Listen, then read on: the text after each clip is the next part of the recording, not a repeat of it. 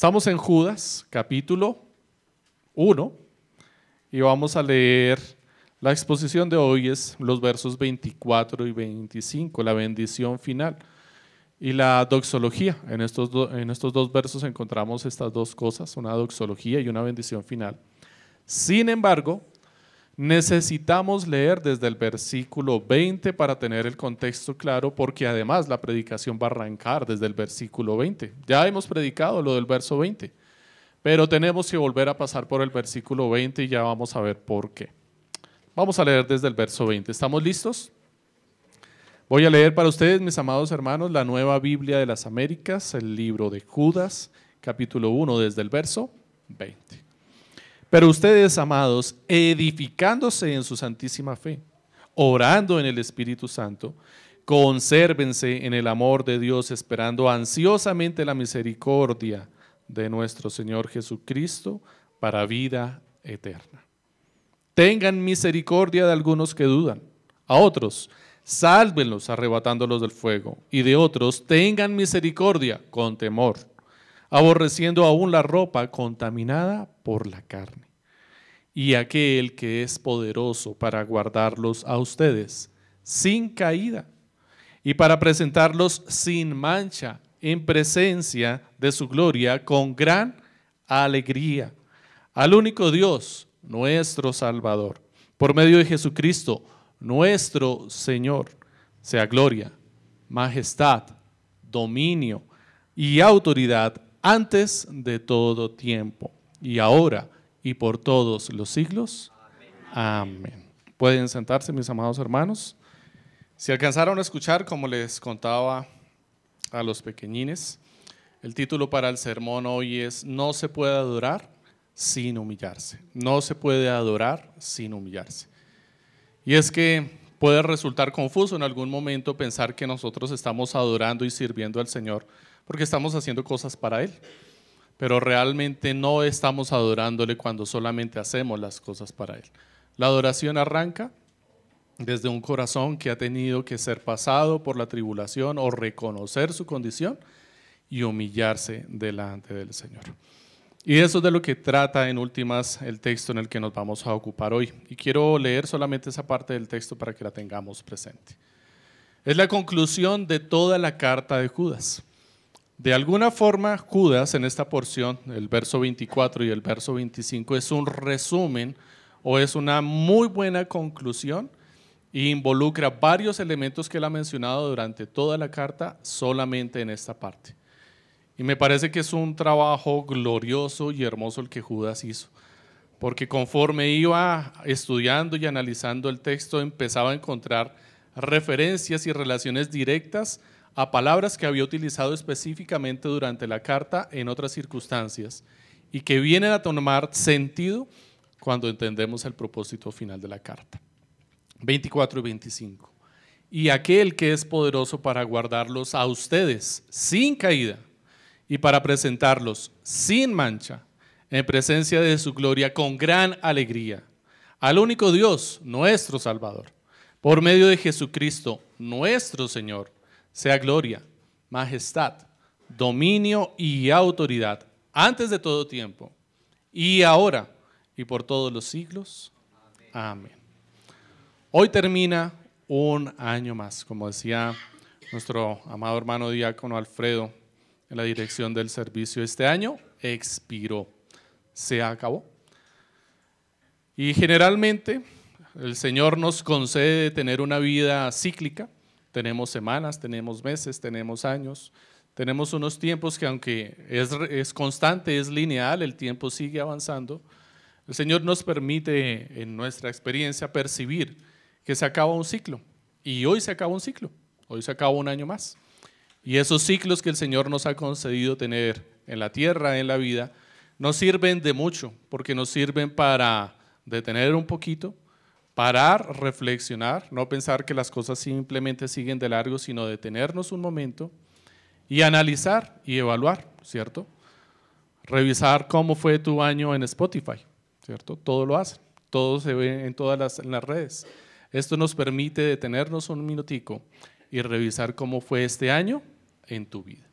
¿Cómo fue este año en nuestra nación? en nuestra sociedad, en la iglesia. Esto es saludable. Aprovechemos estos ciclos que el Señor nos ha concedido para evaluar y que esa evaluación nos sirva para qué?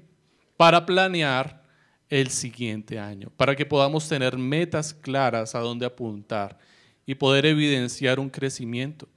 Que cuando usted revise su cuaderno de apuntes o de planes, si lo tiene, si no le tiene el ánimo a que lo haga, y que ojalá sea el mismo cuaderno y lo conserve, para que dentro de 10 años, dentro de 5 años, dentro de 3 años, cuando esté haciendo su nueva planeación para el próximo año, y a usted le dé por ojear las hojas atrás de los planes que hizo, del estado en el que se encontraba hace 5 años atrás, usted pueda decir, Señor, gloria a ti, porque mira de dónde me sacaste. Mira los planes que yo tenía este año. Era muy iluso. Planeaba solamente por el mundo, pero ahora mis objetivos están centrados en ti. Mira lo que yo había planeado hace cinco años, Señor, ya lo alcancé, ya lo tengo. Y puedas dar gloria a Dios. ¿No sería un lindo ejercicio? ¿No sería un buen ejercicio en el que podrías glorificar a Dios? Ahora, si dentro de esos planes y ese ejercicio, nosotros hoy nos detuviéramos a evaluar este año, encontraríamos que este mundo y sus afanes se encuentran completamente corrompidos. Cada vez vamos a encontrar, si vemos afuera, que los poderosos de la tierra, que los grandes influyentes, los influyentes de la casa, como la autoridad de la casa, los padres, los maestros, los gobernantes, los alcaldes, presidentes, las personas con dinero, el señor de la tienda que tiene autoridad bajo su tienda y te puede fiar o no fiar, es una persona con autoridad. Cada persona que tiene influencia sobre la tierra está gobernada como lo describe Judas en su carta. ¿Cómo los describe Judas en su carta? Son hombres egoístas, avaros, amantes de sí mismos, entregados a pasiones vergonzosas, desconsiderados, rebeldes, incrédulos, aduladores, quejumbrosos, blasfemos y arrogantes. El resumen que Judas hace aquí en su carta, describiendo la apostasía de los hombres en la iglesia, y las condiciones de los infiltrados en la iglesia no es muy diferente a la situación que nosotros evaluamos hoy en el mundo. Tenemos un triste panorama que todos debemos enfrentar, creyentes e incrédulos. Los incrédulos van a seguir sus pasiones, se mantendrán esclavos del pecado y de todo aquel que lo promueva. Se van a someter voluntariamente a todo el que promueva el pecado. Van a seguir a sus seguidores, van a seguir siendo, perdón, seguidores de sus influencers en las páginas, en YouTube, en Twitter, en TikTok, en fin, en qué sé dónde. Los van a amar, van a seguir amando su pecado y sus delirios y los van a seguir y van a aportar con su dinero para que se siga promoviendo este tipo de vidas. Se van a entregar a este tipo de vidas abiertamente y el mundo se va a seguir corrompiendo cada vez más.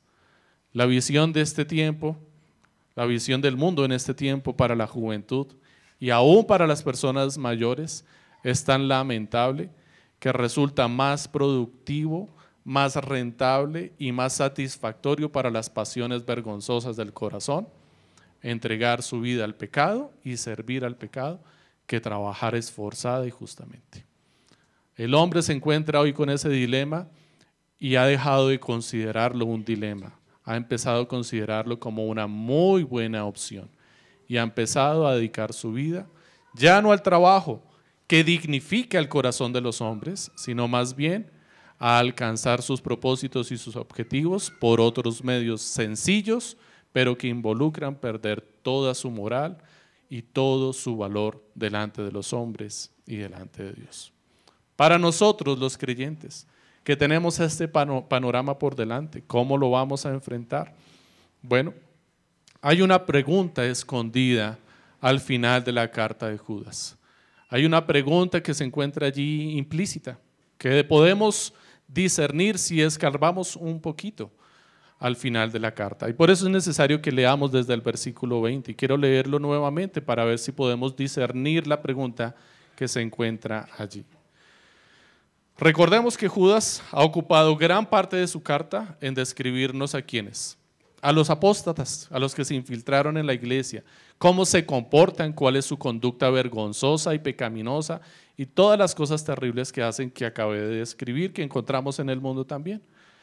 Después de haberlos descrito de esa forma, hay un contraste claro en el versículo 20. Dice, pero ustedes, amados, edificándose en su santísima fe, orando en el Espíritu Santo, consérvense en el amor de Dios, esperando ansiosamente la misericordia de nuestro Señor Jesucristo para vida eterna. Tengan misericordia de algunos que dudan, a otros sálvenlos arrebatándolos del fuego y de otros tengan misericordia con temor, aborreciendo la ropa contaminada por la carne. Y aquel que es poderoso para guardarlos a ustedes sin caída y para presentarlos sin mancha en presencia de su gloria con gran alegría, al único Dios nuestro Salvador por medio de Jesucristo, nuestro Señor, sea gloria, majestad, dominio y autoridad antes de todo tiempo y ahora y por todos los siglos. Amén. ¿Cuál es la pregunta que encontramos allí escondida? Bueno, si tenemos una cantidad de apóstatas en la iglesia infiltrados, en el mundo volteamos a mirar y se encuentra exactamente igual, corrompido y lleno de maldad. Y el Señor nos dice, pero ustedes, amados, consérvense en el amor de Dios. Nosotros nos preguntamos, pero Señor, ¿cómo nos vamos a conservar en tu amor si es que mira, estamos rodeados? Por todo lado nos acechan, ni siquiera en la iglesia. En la iglesia también se infiltraron estos apóstatas. Nos persiguen, nos acechan, quieren corromper nuestro corazón. Nos exponen las cosas de tal forma que a veces hasta resulta difícil decir que no, porque es que tenemos necesidades, tenemos que trabajar y nos, nos ponen por delante unos trabajos tan perversos y tan corruptos que no deberían llamarse trabajos y nosotros bien necesitados, Señor, que lo pensamos. Lo pensamos, o sea, ¿qué hacemos? Necesitamos encontrar sustento para nuestras familias. O sea, yo he pensado dedicarme a youtuber porque pues es que la vaina es difícil. Y lo que le proponen uno por delante es fácil y muy rentable. ¿O no? O sea, es tonto. Lo único que hay que hacer es tonterías. El mundo está tan terrible que lo único que se necesita para obtener mucho dinero es ser estúpido. Es hacer estupideces es exponerte públicamente a la vergüenza y exponer a los demás a la vergüenza y eso te lucra. No es fácil. ¿No lo has pensado? ¿No corrompe esa idea y taladra tu mente todo el tiempo? ¿No te limita la eternidad solamente a este mundo? ¿Dejas de pensar en que tenemos un propósito eterno para pensar que tu propósito solamente es todo lo que puedes hacer aquí en la tierra? Esa es la pregunta que está escondida en el texto. Señor, ¿cómo hacemos?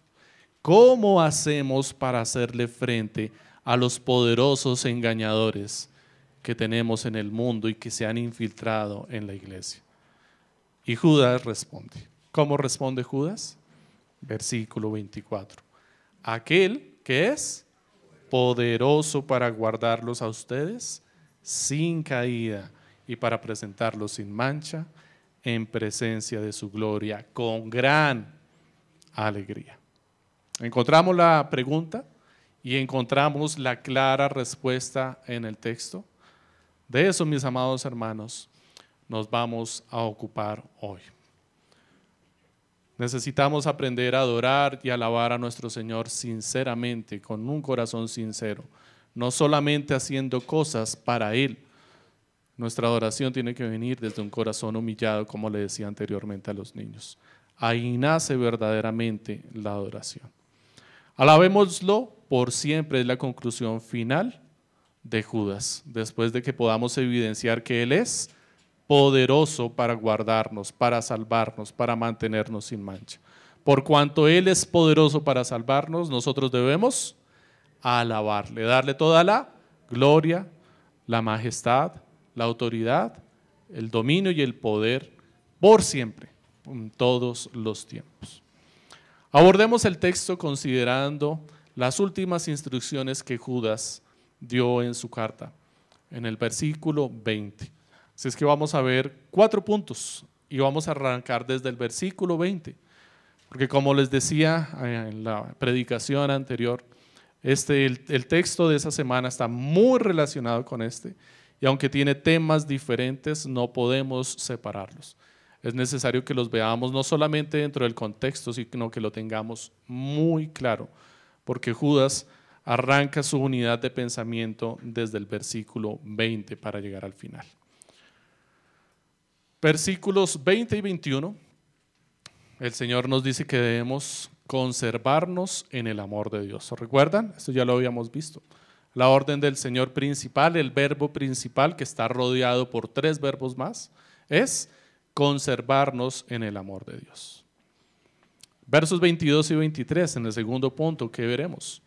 Conserva a los débiles en el amor de Dios.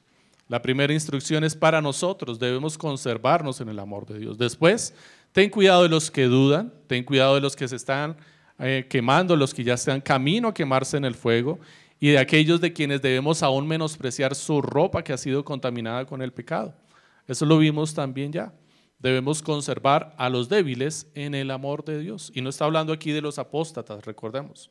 No estamos hablando de los apóstatas, sino de aquellos débiles que los apóstatas están engañando.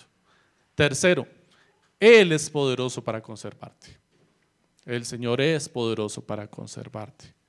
Y cuarto, Consérvate adorándole. Mantente adorándole. Versículo 25. El tercero está en el versículo 24. Tenemos los cuatro puntos. Vamos a recordarlos, pero no los vamos a ver tal cual los vimos en la predicación anterior. Los vamos a ver ahora dentro de este contexto completo. Consérvate en el amor de Dios, versículos 20 y 21. Dice, pero ustedes, amados, edificándose en su santísima fe, primer verbo, edificar orando en el Espíritu Santo, segundo verbo. Consérvense en el amor de Dios. Ese es el verbo principal que está dominando a los otros. Consérvense en el amor de Dios, esperando ansiosamente la misericordia de nuestro Señor Jesucristo para vida eterna. Cuarto verbo, ¿cuál es? Esperando. ¿Con qué? Una característica, ansiosamente, atentos, preparados. Hay que estar atentos esperando. Este pasaje, toda esta porción de la escritura, nos hablan de una doctrina, la doble doctrina de la responsabilidad humana y la providencia divina. El hombre es 100% responsable y Dios en su providencia y soberanía es 100% nuestro protector y hacedor.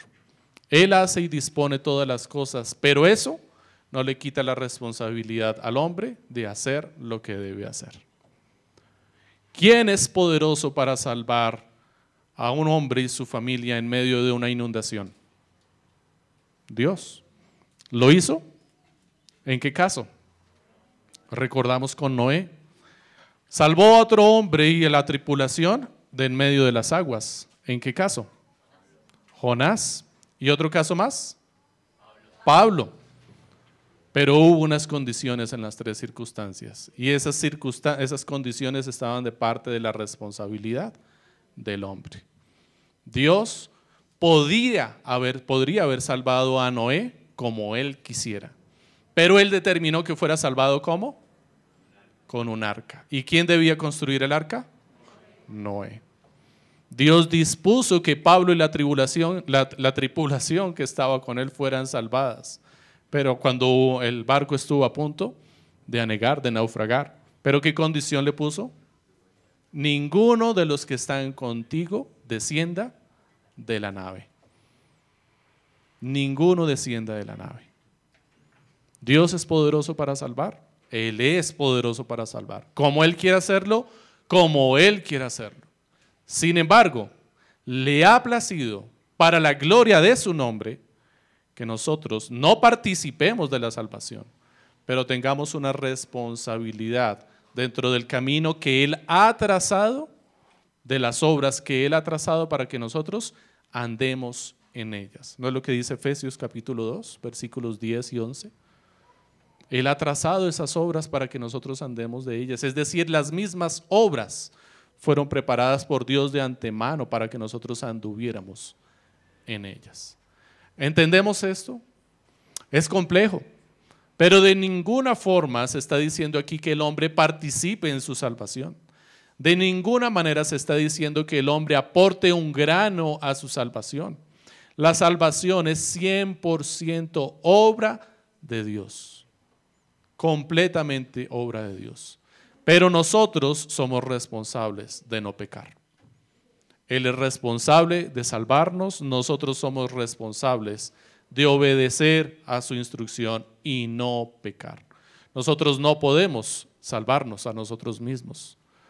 Pero si estamos en el Señor, Él dice que Él es poderoso para guardarnos sin caída y presentarnos sin mancha delante de su gloria con gran alegría. Entendemos esta doctrina de esta doble doctrina de la responsabilidad humana y la protección divina. Dios es eh, poderoso para guardarte sin caída y presentarse sin mancha. Pero esto ocurre mientras la gracia de Dios opera en el creyente, impulsándole a edificar su fe, orar en el Espíritu y predicar el Evangelio mientras espera su pronto regreso. Y por eso nos teníamos que devolver hasta el versículo 20, el versículo 21.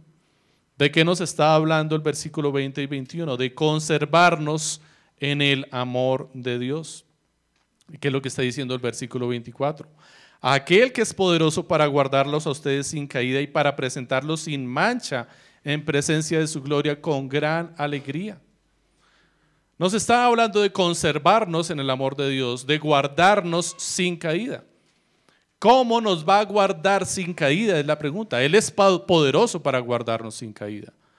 ¿Cómo nos va a conservar o guardar sin caída? Lo está diciendo el versículo 20 y 21, por medio de la práctica de la fe.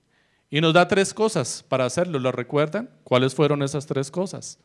Edificarnos en nuestra fe, es decir, la palabra, estudiar la palabra de Dios, fortalecer nuestra doctrina, conocer la palabra de Dios, orar en el Espíritu Santo y predicar el Evangelio, es decir, mientras esperamos con ansia su pronto regreso. ¿Qué significa esperar con ansia su pronto regreso? que usted está trabajando predicando el Evangelio para que muchos se salven. Está hablando de predicar el Evangelio. Esperar con ansias no es quedarse esperando. Es ser diligente en lo que el Señor ha puesto que hagas. Precisamente es lo que está diciendo más adelante. Ocúpese de aquellos que dudan. Tenga cuidado con aquellos que están camino al fuego. Acérquese a aquellos, pero con temor considerando que usted mismo puede caer en pecado cuando va a acercarse a predicarle a aquellos que han sido corrompidos completamente por el pecado. Es poner en práctica mientras usted espera el Evangelio que está conociendo, mientras edifica su fe. Es el poder de Dios que está experimentando mientras ora en el Espíritu Santo para predicar la palabra. Podemos ver la relación que hay entre las dos partes, en que Él nos guarde sin caída, es conservarnos, conservarnos en el amor de Dios. El punto 2 nos dice, conserva a los débiles en el amor de Dios, versículos 22 y 23. Dicen, tengan misericordia de algunos que dudan, a otros sálvelos arrebatándolos del fuego y de otros tengan misericordia nuevamente con temor, aborreciendo aún la ropa contaminada con la carne. La responsabilidad humana de conservarte en el amor de Dios también se extiende a la responsabilidad que tienes de cuidar de tus hermanos, en especial de los más débiles. No solamente eres responsable de no pecar, no solamente eres responsable de fortalecer tu espíritu por medio de las prácticas de la fe para no pecar, también eres responsable de cuidar de tus hermanos en la iglesia. En, especial en especial de los más débiles. No es lo que hacemos en el pacto de membresía. No somos precisamente una iglesia local por eso. No es la iglesia local el templo de Dios edificado con piedras vivas unidas por el vínculo del amor. ¿Quiénes son las piedras vivas de la iglesia? ¿No somos nosotros los creyentes? Y no nos edificamos todos como iglesia trabajando unidos el uno al otro, limando y puliendo nuestras asperezas para que encajemos perfectamente dentro del plan de Dios y el lugar que Dios tiene para ti dentro de la iglesia? ¿Un propósito específico que Dios tiene para ti? Debes conservarte, amado hermano, cuidando a los débiles en el amor de Dios. Debes tener cuidado de los más débiles. Ahora viene otra pregunta. Habíamos hecho preguntas complejas, viene otra pregunta compleja. Si Dios es poderoso para guardar a los creyentes sin caída, eso es lo que dice el verso 24, ¿es verdad? Él es poderoso para guardar a los creyentes sin caída. ¿Por qué describe a creyentes que han caído en pecado hasta el punto de estar contaminados con lepra en el versículo 23? ¿Sí? ¿Lo entendimos? ¿Nos dimos cuenta? A quienes está describiendo. Dice, tengan cuidado de quienes de los que dudan, de los que están por caer al fuego y de los que están contaminados hasta su ropa en el pecado. Está hablando de creyentes, estos son creyentes, no estamos hablando de los apóstatas. ¿Y en qué estado están estos? Han caído, están caídos. Y el verso 20 dice, Él es poderoso para guardarnos sin caída. ¿Por qué Dios entonces es poderoso para guardar a los creyentes sin caída si estos ya cayeron. Recordemos entonces primero que no está hablando de apóstatas, sino de aquellos que cayeron en el engaño de los apóstatas. Ahora yo les pregunto, mis amados hermanos, antes de que ustedes fueran creyentes, ¿pecaron? Claro, todos pecamos. Cuando llegamos a la fe, estando dentro de la fe, ¿hemos pecado? Claro que aún hemos pecado y pecamos, seguimos pecando.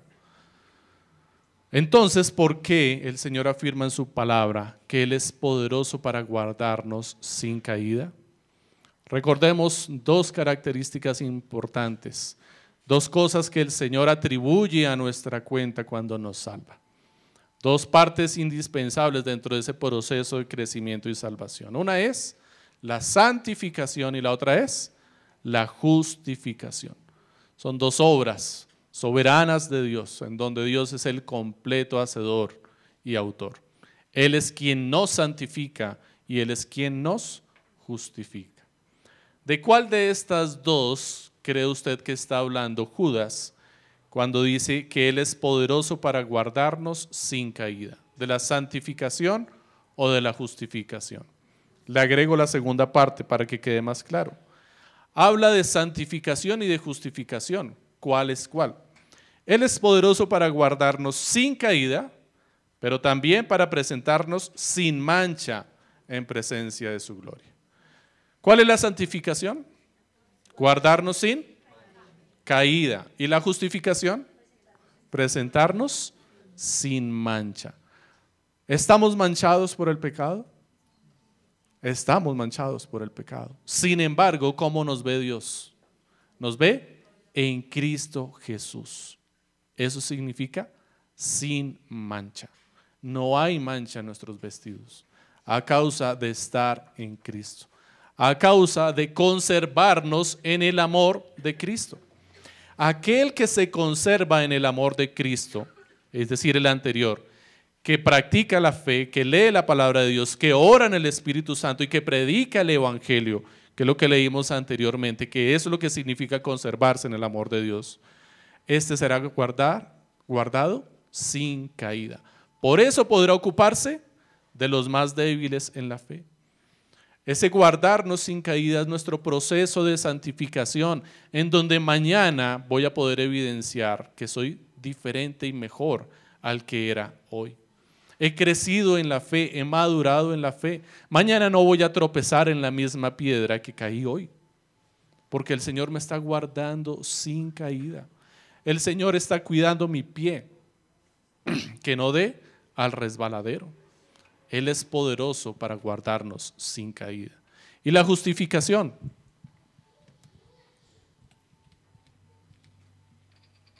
Él nos presenta sin mancha en presencia de su gloria. Es la sangre de Cristo la que ha sido derramada sobre nosotros y ha lavado, ha limpiado todas nuestras impurezas y nuestras manchas. Y vea que es muy particular que estas palabras están relacionadas con la descripción que hizo anteriormente. ¿Cuál es la descripción que hizo anteriormente? Vean lo que dice anteriormente. Tengan misericordia de algunos que dudan. A otros sálvenlos arrebatándolos del fuego y otros tengan misericordia con temor aborreciendo la ropa contaminada con la carne. Está evitando que nuestras vestiduras se manchen cuando nosotros vayamos a tener cuidado de quienes. De los que tienen sus ropas contaminadas hasta el pecado, por el pecado. Está guardarnos de caer cuando nosotros vayamos a cuidar de quienes. De aquellos que están a punto de caer. ¿En dónde? En el fuego del infierno. ¿Se dan cuenta cómo está relacionado? Y podríamos seguir ampliando la relación más adelante. De hecho, lo vamos a ver ahora. Dice Isaías 43, 25. Si confesamos, perdón, yo, yo soy el que borro tus transgresiones por amor a mí mismo y no recordaré tus pecados. ¿Por qué podemos estar seguros de que el Señor nos guarda de no caer en el pecado aunque hemos pecado? porque Él hace esta declaración. Si tú has pecado, tus pecados en dónde están? En el olvido. No me acordaré nunca más de tus pecados. Ni de tus pecados pasados, ni de tus pecados presentes, ni de tus pecados futuros. De hecho, la carta termina hablándonos del tiempo pasado, del tiempo presente y del tiempo futuro, y de la gloria de Dios que permanece por siempre por siempre. ¿Cómo podríamos glorificar a nuestro Señor por siempre si nosotros apenas existimos cuando empezó a existir el tiempo? Y ya le estábamos glorificando y Él ya estaba recibiendo gloria. Dice primera de Juan 1.9, Él es fiel y justo para perdonarnos los pecados y para limpiarnos de toda maldad. Él nos guarda ciertamente sin caída. Cuando vayamos a predicar el Evangelio, aquellos que están completamente corrompidos en el pecado, Él nos guarda para que no caigamos. Él nos mantiene sin mancha para que vayamos y podamos predicar el Evangelio, aún en medio de circunstancias terribles. Él es el que nos guarda sin caída. El versículo 6 nos ofrece un contraste interesante entre el conservar del verso 21 y el guardar del verso 24.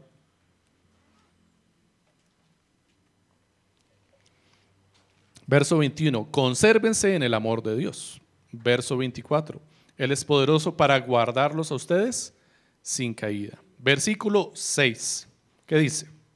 Dice, y a los ángeles que no conservaron su señoría original, sino que abandonaron su morada legítima, los ha guardado en prisiones eternas bajo tinieblas para el juicio del gran día. ¿Quiénes no se conservaron en el amor de Dios? Los ángeles. Y por no conservarse en el amor de Dios que se está describiendo en el verso 20, ¿qué pasó? ¿Qué pasó? Cayeron de dónde? De la gloria de Dios. Y fueron guardados en dónde? En prisiones eternas. Vemos el claro contraste. Vemos que Judas, y no nos es raro porque durante toda la carta vimos, hace juegos de palabras y está relacionando constantemente las cosas. Judas nos está haciendo una clara referencia, de hecho lo dice desde antes. Quiero ponerles estos ejemplos históricos para que los entiendan y tengan claro cómo es que el Señor conserva a los creyentes y los guarda sin caída, porque de los ángeles no tuvo esa misericordia. De ellos no tuvo esta consideración. Estos no se conservaron en el amor de Dios y por no conservarse cayeron. No fueron guardados de la caída. Tú has pecado, mi hermano. Pecaste hoy seguramente. Estoy casi seguro de que pecaste hoy. Si tú no pecaste, por lo menos yo sí. Y aún así, el Señor nos está guardando, sin caída. ¿Por qué sé que me está guardando sin caída? Porque los ángeles cayeron inmediatamente a prisiones eternas, fueron guardados en prisiones eternas. Y yo estoy hoy aquí. Estoy con ustedes, disfrutando del día del Señor, disfrutando de la gracia y misericordia que el Señor nos está concediendo hoy para el arrepentimiento de nuestros pecados. El día del arrepentimiento, dice David, es hoy. Y tú estás hoy aquí con vida, no estás allá afuera corriendo tras los afanes del mundo y la perversión en la que se encuentra. Dime, ¿tú puedes creer que el Señor te está guardando sin caída? Entendiendo que hubo unos que no se conservaron del amor de Dios y cayeron inmediatamente. ¿Ves cómo el Señor sí te guarda sin caída? ¿Te es claro? Puedes concluir como Judas al final, gloria a Dios, y explotar en alabanza porque has sido humillado y reconoces tu condición delante del Señor y dices, si estoy aquí definitivamente es por pura misericordia de Dios. Y de hecho, ¿saben qué es eso? Lo primero que dijo Judas, capítulo 1, versículo 1. Judas, siervo de Jesucristo y hermano de Jacobo, a los llamados, amados de Dios Padre y guardados para Jesucristo. ¿Qué desea Él para ellos? Misericordia, misericordia, paz y amor que le sean multiplicados. ¿Estás viendo cómo la misericordia del Señor te es multiplicada? Misericordia que dice el versículo 6, ¿no tuvo el Señor con estos ángeles? Que cayeron de su gloria por no conservarse en el lugar de gloria que Dios les había dado, no conservarse en su condición gloriosa. El Señor te ha dado a ti una condición. Te ha dado la forma de conservarte en el amor de Dios. ¿Cuál es la forma de conservarse en el amor de Dios? Lo hemos visto muchas veces. Te lo tienes que aprender. ¿Cómo te conservas en el amor de Dios? ¿Cómo no hicieron los ángeles para conservarse? ¿Cómo tú debes conservarte en el amor de Dios? Edificándose en la fe, orando en el Espíritu y esperando ansiosamente la que? la misericordia de nuestro Señor Jesucristo. Si tú haces esto, te conservas en el amor de Dios y el Señor te guarda sin caída. Responsabilidad humana y completa protección y soberanía divina. ¿Encuentras las dos doctrinas con claridad? ¿Ves cómo se desarrollan perfectamente y no pelean ninguna con la otra? Si las quieres a poner a pelear, las pones a pelear en tu corazón porque en el corazón del Señor y en su palabra van perfectamente desarrolladas. Los que no se conservan en el amor de Dios están expuestos a caer. Versículo 24, punto 3. Él es poderoso para conservarte. Él es poderoso para santificarnos y para justificarnos. Guardarnos sin caída, ya lo vimos, es santificarnos. Cuando estemos en presencia de su gloria, seremos vistos sin pecado, como si nunca hubiéramos pecado, porque se está viendo al inmortal, al elegido de Dios allí, cuando nos ve el Señor a nosotros, aquel que fue sin pecado, sin caída.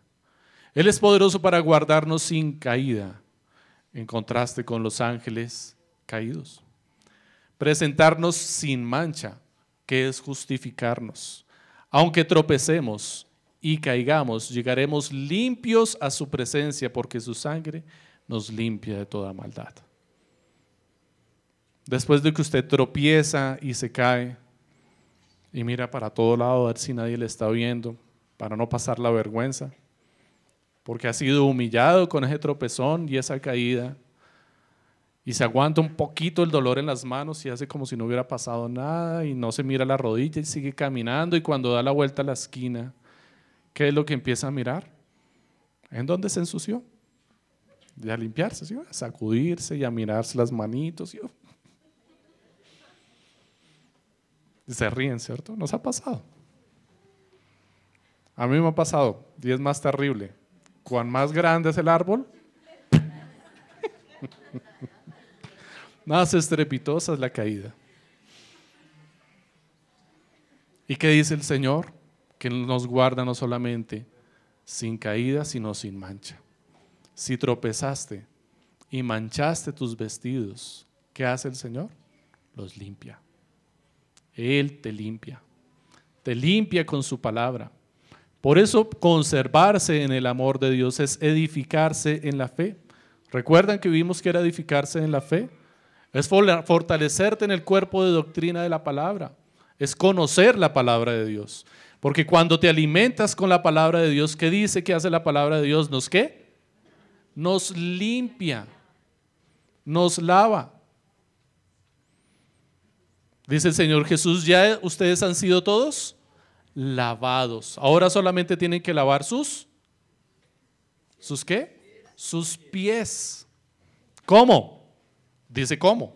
¿Cómo dice? Con la palabra de Dios.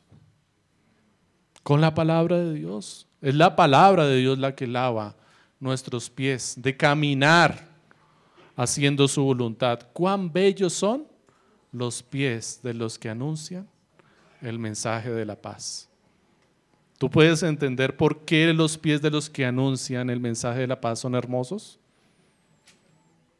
Tú has podido entender que cuando una persona, como los apóstoles, que caminaban por todo lado predicando el Evangelio, llegaban a un lugar y eran recibidos, ¿y qué se hacía si eran recibidos? ¿Qué dice la palabra que debían hacer si les recibían bien? Sus pies eran lavados. Y quien estaba lavando sus pies, cuando ve sus pies y los lava, ¿qué va a decir? ¿Va a decir qué pies tan hermosos? ¿O va a decir, qué pies tan terribles. Los tienes sucios, terriblemente sucios. Esto era lo normal, ¿o no? Sin embargo, la palabra dice que sus pies son hermosos. ¿Por qué? Por el mensaje que lleva. Porque es portador del Evangelio de salvación. Me alegra tener que lavar estos pies sucios, porque el beneficio que voy a recibir es eterno. ¿Comprendes esto, mi amado hermano? ¿Comprendes cómo el Señor nos presenta sin mancha en su gloria con gran alegría? Considera también que un día estaremos en gloria, recordaremos todas nuestras aflicciones en la tierra.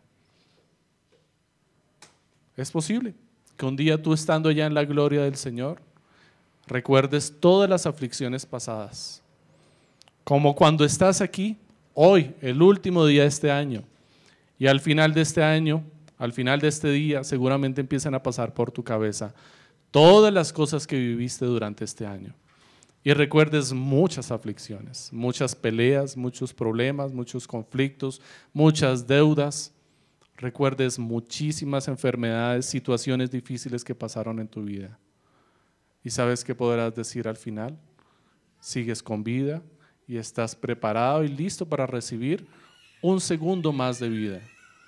Y es la conclusión de Judas al final. Esto debería llevarte a adorar al Señor, a glorificarle.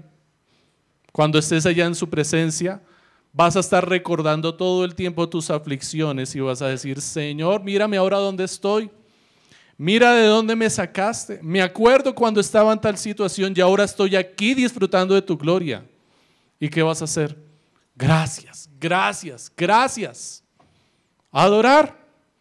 Adorar no vas a poder dejar de adorar.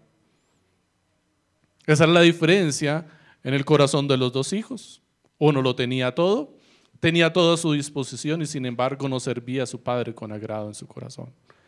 El otro lo tuvo todo, lo menospreció y regresó humillado delante de su padre y su condición de humillación le permitió adorarlo.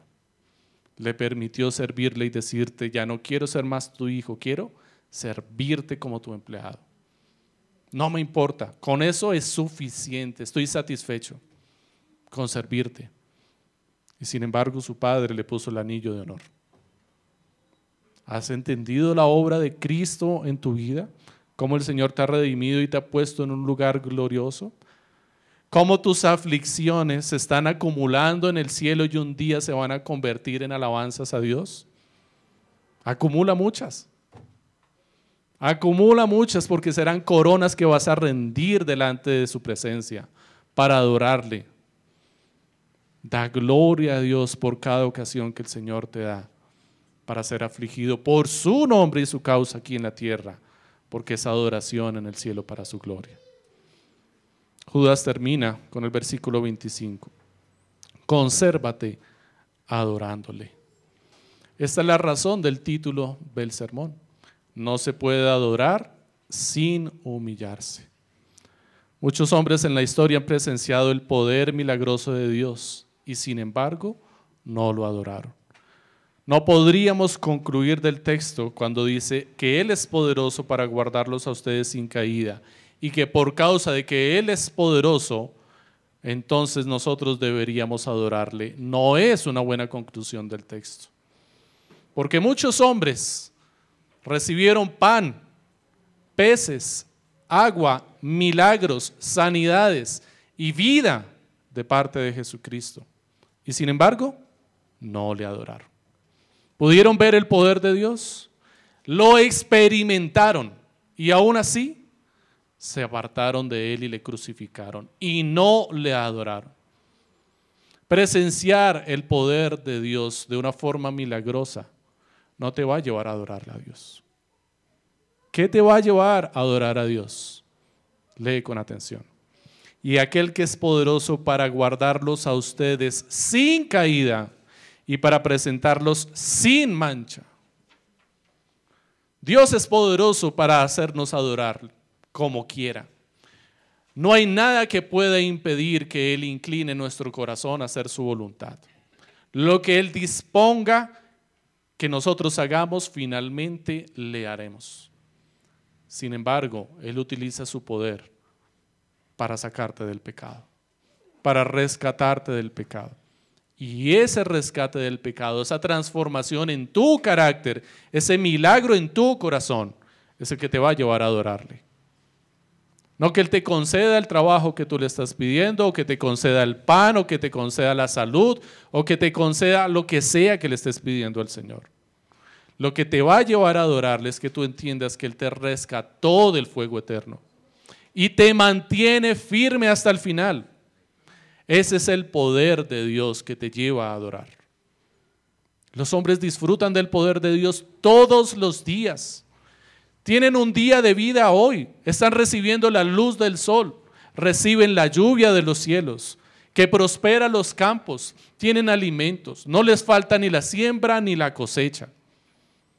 Tienen oxígeno para respirar, reciben de forma milagrosa el poder de Dios todos los días. ¿Y qué están haciendo? Adorándose a sí mismos. Solo se adoran a sí mismos y ven los milagros de Dios todos los días. Pero tú estás hoy aquí dispuesto a adorar a Dios. ¿Por qué? ¿Por qué es diferente tu corazón delante de Dios? Porque Él hizo un milagro diferente en ti. Te sacó de muerte a vida. Te mostró en dónde estabas buscando alimento, revolcándote en el lodo cenagoso de la marranera. Y te rescató de allí. ¿Entiendes? La obra milagrosa, el poder milagroso que Dios utilizó para rescatarte y que es la causa de nuestra adoración? Es por causa de que Él es poderoso para salvarnos y para mantenernos firmes al final que nosotros podemos adorarle verdaderamente. No hay una verdadera adoración si no hay humillación. Si tú no has sido humillado y no has reconocido tu condición delante de Dios, si tú no te humillas y reconoces que eres un pecador, no te molestes en servirle. Estás acumulando ira para el día de la ira. Tus alabanzas, tus cánticos, tus ofrendas, tus diezmos, lo que quieras hacer, tu servicio, es menospreciable para Dios. No es de su agrado. Porque el Señor al altivo lo mira de lejos, pero al humilde lo tiene cerca. Mientras el hijo pródigo se hasta se mantenía altivo, ¿en donde estaba? Lejos, en una ciudad lejana, dice la escritura. Pero cuando se humilló, ¿en donde estaba? Ahí, a los pies de su padre. Se humilló delante de su presencia. ¿Entiendes el mensaje del Evangelio? ¿Entiendes el llamado que Dios te hace hoy para adorarle? Solo los llamados, amados y guardados que se describen en el versículo 1 pueden reconocer su completa dependencia de Dios y se humillan ante su Santo Espíritu. En oración, reconocen que si necesitan algo deben pedirlo a su Padre. Consultan su palabra porque se saben ignorantes y esperan ansiosamente su regreso, predicando el Evangelio porque se entienden como sus esclavos, llamados para servir y trabajar para Él y para su gloria. Aquellos pecadores arrepentidos que han experimentado su poder cuando no caen en medio de la tentación, lo reconocen como su Salvador glorioso sentado a la derecha de la majestad en las alturas, dice Apocalipsis, gobernando con todo dominio y autoridad, agrega el libro de los Hebreos en el capítulo 1. No podemos adorar sin humillarnos. Tenemos que reconocer que nuestra adoración solo puede llegar a Dios por medio de Jesucristo, al que crucificamos. ¿Entiendes que la única forma en la que puedes adorar al Padre es por medio de Jesucristo? Tienes que humillarte. Tienes que ir a la cruz de Jesucristo, al que tú crucificaste. Cuando tú gritaste, crucifíquenle. Cuando le escupiste. A ese es al que tienes que ir y arrodillarte y pedirle ayuda. Si entiendes lo humillante que es esto, que aquel que has menospreciado y has considerado por nada, este es el Salvador, este es el Rey de los judíos, a ese que llamaste despectivamente, tienes que ir a pedirle ayuda. Él es tu único Salvador. No puedes adorar sin humillarte. Tenemos que reconocer que nuestra adoración solo puede llegar a Dios por medio de Jesucristo, porque así lo dice el texto. Al único Dios nuestro Salvador, versículo 25, por medio de Jesucristo nuestro Señor sea gloria, majestad, dominio y autoridad. Este hombre al que menospreciaste es más poderoso que todos los hombres juntos. Tienes que venir al Hijo para darle toda la gloria, porque solo a través del Hijo el Padre puede ser adorado en todo tiempo. Si tú entiendes que el texto dice que el Padre es adorado en todo tiempo, antes, ahora y por la eternidad, y quieres adorarle como dice el texto, solo puedes adorarle a través del que está por fuera de los tiempos, a través del Hijo. Y respondo a la pregunta que hacía anteriormente. El texto dice, y nos está llamando a adorarle por todos los tiempos. ¿Cómo haces tú para adorarle antes de nacer? ¿Cómo hizo la humanidad entera para adorar a Dios si Dios es adorado antes de todos los tiempos? ¿Cómo Dios fue adorado antes de que la creación existiera? ¿Te lo has preguntado?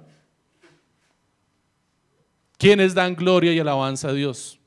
Lea Apocalipsis, leamos Génesis, leamos Hebreos, leamos Colosenses. La palabra dice que antes de que nosotros fuéramos creados, los seres humanos estaban creados los ángeles. ¿Y qué hacían ellos? Adoraban a Dios. Pero ellos también fueron creados. Y Dios ha sido adorado en todo tiempo. Así es que, ¿cómo era adorado Dios antes de que fueran creados los ángeles? Judas responde, ¿cómo? Por medio de Jesucristo. Si tú quieres adorar correctamente a Dios, solamente lo puedes adorar yendo a aquel al que menospreciaste y fue crucificado en una cruz. Solamente por medio de Jesucristo. No hay otra forma de adorar a Dios en plenitud, en perfección, solo a través del Hijo, antes de todo tiempo. Dice la palabra del Señor en Juan capítulo 17. Estas cosas habló Jesús y alzando los ojos al cielo dijo, Padre, la hora ha llegado, glorifica a tu Hijo, para que el Hijo te glorifique a ti. Por cuanto le diste autoridad sobre todo ser humano, para que él de vida eterna a todos los que les has dado. Y esta es la vida eterna, que te conozcan a ti, el único Dios verdadero, y a Jesucristo, a quien has enviado. Yo te glorifiqué en la tierra, habiendo terminado la obra que me diste que hiciera. Y ahora, glorifícame tú, Padre, junto a ti, con la gloria que tenía contigo antes que el mundo existiera. No hay otra forma de glorificar a Dios sino por medio del Hijo. No hay otra manera, mi amado hermano. Solamente tienes dos caminos, dos opciones para elegir. Están los poderosos de la tierra, los que ostentan su riqueza, su poder, su autoridad y su majestad, que han alcanzado su poder, su dominio y su autoridad por medio de la corrupción de este mundo y la perversidad. Y como dije al principio, cuando hablo de poderosos me refiero al dueño de la tienda, el que te puede negar, fiarte o no. Él es alguien que tiene poder sobre ti. Tu jefe. No necesitas mirar a Elon Musk, a Jeff Bezos. Míralos aquí, los más cerquitas. Todos estos son los poderosos de la tierra que ejercen autoridad. Los que se encuentran en las redes, los que están influenciando tu vida y la de tus hijos. Solo tienes dos opciones. O adoras a los poderosos de la tierra y sigues su camino, o te humillas delante del Señor y le adoras a Él y le sirves a Él. Te hago la pregunta al revés. Si tú no estás adorando a Dios, entonces le estás sirviendo a ellos. Entonces estás sirviendo a tu propio corazón. Entonces te estás adorando a ti. Te has levantado como uno de los poderosos de la tierra. Evalúa tu corazón, amado hermano. Puedes estar en riesgo, Puedes estar con dudas, puedes estar a punto de caer al fuego o puedes estar completamente contaminado que hasta tus vestiduras son de menospreciarse por causa del pecado. Pero aún así el Señor te está llamando hoy. Arrepiéntete, consérvate en el amor de Dios y ven a Cristo, humíllate. De lo contrario, tu adoración es una mentira. No estás adorando al Señor, te estás sirviendo a ti mismo y a tus pasiones. Y estás camino de la apostasía. Y como lo vimos hace 15 días con el pastor Andrés, este camino no tiene retorno. No hay marcha atrás del camino de la apostasía. Oremos, mis amados hermanos. Recordemos, perdón, antes de orar, las palabras de Martín Lutero en su himno Castillo Fuerte. Castillo fuerte es nuestro Dios defensa y buen escudo. Con su poder nos librará en todo trance agudo. Con furia y con afán, acósanos Satán, o nos acosa Satán. Por armas deja ver astucia y gran poder, cual él no hay en la tierra. Nuestro valor es nada aquí. Con él todo está perdido. Mas con nosotros luchará de Dios el escogido. Tenemos un gran enemigo, poderoso y astuto, pero con nosotros lucha el escogido de Dios. Señor, te damos muchísimas gracias por tu palabra, porque si estamos aquí, Señor, es por ti. Tú nos has guardado, nos mantienes firme y sin mancha, Señor, y nuestra adoración es para ti por siempre. Acepta, Señor, hoy de nuestras manos nuestra adoración, Señor. Es nada no podemos servirte ni darte nada, Señor, digno de tu majestad en las alturas, Señor. Todo lo que podamos hacer hoy delante de tu presencia, Señor, es inútil y es vano. Pero, Señor, tú te humillaste también. Descendiste de los cielos y viniste a la tierra, Señor. Y recibiste nuestro servicio de nuestra mano. Recibiste un vaso de agua, Señor. Recibiste una posada. Recibiste nuestras atenciones sobre la tierra mientras otros te menospreciaron, Señor. Si nosotros te pudimos servir, Señor, fue porque tú te rebajaste a nuestra condición. De lo contrario, jamás podríamos haberte servido, Señor. Gracias te damos. Porque aún, Señor, para que nosotros nos humillemos delante de tu presencia, era necesario que tú te humillaras, Señor.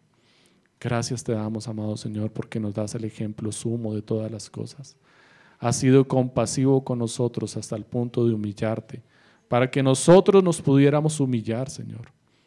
Concédenos hoy, Señor, comprender tu palabra y podernos conservar en tu amor siendo responsables, diligentes y esforzados en aquello que has puesto a nuestra mano a hacer, Señor, en aquello que nos has concedido por tu gracia y por tu bondad a hacer, Señor.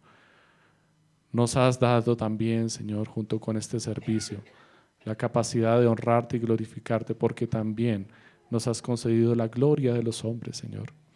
Gracias te damos, amado Señor. Nuestra gloria es humillarnos y servirte. No nos la quites, Señor. que nuestro corazón se pueda humillar siempre delante de tu presencia y arrepentirse siempre delante tuyo, Señor. Amén.